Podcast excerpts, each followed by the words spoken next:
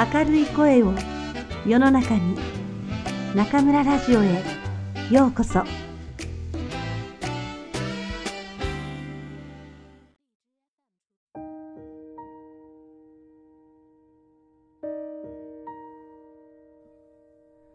あなたにありがとう。松浦弥太郎。第三章。うまくいかないとき大切なのは引き返す勇気。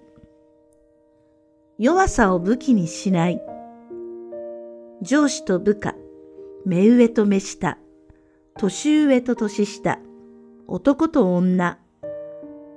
決して固定ではないけれど、どちらかが強い立場で、もう片方が弱い立場という関係はあります。強い立場を利用して威張ったり、相手を従わせようとするのは論外。パワーハラスメントと呼ばれ、夢埋めしてはならない恥ずかしい振る舞いだと誰でも知っています。同じように弱い立場を利用して自分の意を通そうとするのもしてはならない振る舞いです。特に人間関係がうまくいかないとき、自分の弱さに逃げ込んではなりません。ところが、弱さを武器にする害については、あまり言及されることがありません。おそらく、それだけデリケートな問題だということでしょう。僕はここで、あえて書いておきたいと思います。なぜなら、僕らは皆それぞれに違う弱さを抱えているから。自分の弱みが誰かの弱みよりも弱いなんてことはないから。自分の痛みが誰かの痛みよりも特別に辛いなんてこともありません。弱さも痛みも人と比べられるものではないし、最終的には一人一人が自分で抱えていくしかないのです。もちろん、相手の弱さや痛みを想像し、思いやることは大前提ですが、自分の弱さや痛みを他人に押し付けることはまた別の話です。弱さを人間関係の武器にするのは厳しい表現をすれば卑怯者の振る舞いだと僕は思っています。例えば、仕事でミスをした女性が、私は弱い立場なのだから仕方がないことですというのは弱さを武器にする行為です。女性は確かに力もないし、男性に比べていろいろ大変な点はあります。しかし、ミスは本当に女性の弱さが原因で起きたのでしょうかその点を検証せず、女性だからというエクスキューズを発した途端、その人は仕事という土俵で話ができなくなります。また、年配の人と若い人が話していたら、若い方が知識不足なのは当然です。しかし、もうちょっと勉強した方がいいよ、と指摘された若い人が、僕はまだ若いのですから知らなくて当たり前じゃないですかと開き直り若さを武器にその場を逃れようとしたらどうでしょう。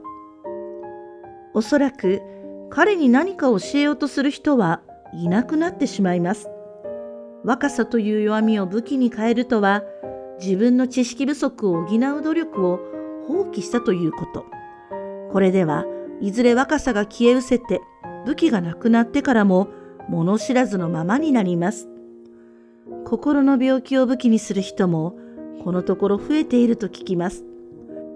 友達同士でトラブルが起きて話し合おうとしたとき、片方がごめんね、私はうつ病だから、あんまりきついことを言わないでと遮ったらどうでしょう。これは極端な例かもしれませんが、うつ病を様々な心の弱さに置き換えて考えてみると答えが見えてくる気がします。最近ショックなことがあって失恋したばかりで家族関係がうまくいってなくて仕事が大変で何か話し合おうとした時あるいは過ちを指摘された時こうした心の弱みを武器に対応したら相手は何も言えなくなってしまいます。そこで人間関係はストップです。弱さを武器にしたら、誰とも深いところでつながれなくなります。弱さを武器にするとは、弱さで自分の周りに高い城壁を張り巡らせて孤独に閉じこもる行為でもあります。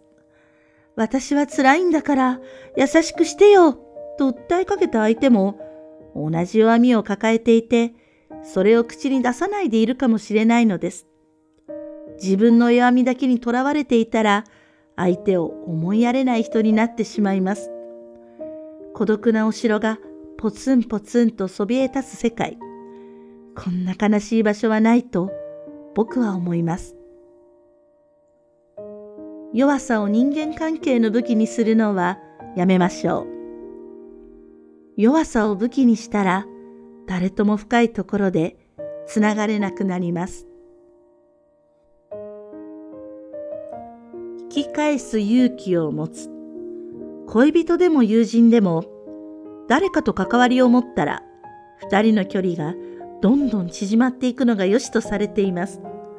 逆に距離を置こうとなったらすなわち縁を切るようなところもあります。お互いに向かって前進するかすっぱり縁を切るか。人間関係は二つに一つしかないように思われています。しかし、人と人との距離というのは伸び縮みするものではないでしょうか。僕はある時期それを学びました。ある時は近づき、またある時は遠のき、そしてまた近づくこともあるような気がします。親しくなる過程で相手との距離は少しずつ縮んでいきますが、縮めれば縮めるほどいいとは思っていません。ある程度の距離感は保ちたいし、いつも子でありたいと願っています。かつて、とても近しい友達がいました。気も合うし、深い話もできるし、親友と呼んでいい間柄だったと思います。ところが、いろいろなやりとりの中で、僕らはやがてうまくいかなくなりました。約束を破らざるを得ないこと、彼の信頼を裏切ること、非は僕にありました。修復不可能なことをしてしまったのです。もうダメだなぁと思いました。こんなに仲が良くて一生の友達だと思ってた人ともこれでおしまいだと。その時彼がこう言ってくれたのです。出会った頃の二人に戻ろうよ。知り合ったばかりでまだ親しくない。距離がある関係の二人。でもつながりはある二人。白黒つけて縁を切るのではなく、グレーの関係を提案してくれた彼に僕は救われました。グレーゾーンに引き返すならば、もしかしたらまた元の友達に戻れるかもしれない。少なくともお互いをお互いの人生からいなかったことにしなくても済むのです。親友という目的地を目指して歩き続けてきた二人が引き返すこと。これは大層勇気がいります。だからこそ、その勇気をくれた彼に僕は感謝したのです。現実には出会った頃の二人に戻れるわけではありません。スタート地点に戻ってまた少しずつ親友になっていくというのはおそらくもう不可能でしょう。しかし縁を切らなかったから偶然出会った時には挨拶を交わせます。笑って元気？と言い合えるのです。大切な人を友達リストから抹消せずに済んだこと。グレーという第三の選択肢が与えられ、関係とは伸び縮みするものだと教えてもらったこと。僕は今もありがたいと思っています。仲違いをしなくても近づきすぎたと思ったら少し距離を置いてもいいのです。何もそれで絶縁しようというわけではないのですから。前に進むばかりが迷わず歩いていく方法ではありません。時には引き返す勇気を持ちましょう。その地図を破り捨ててしまわずに元来た道をもう一度歩いたっていいのです。人と人との距離は伸び縮みするものです。近づきすぎたと思ったら少し距離を置いてみましょう。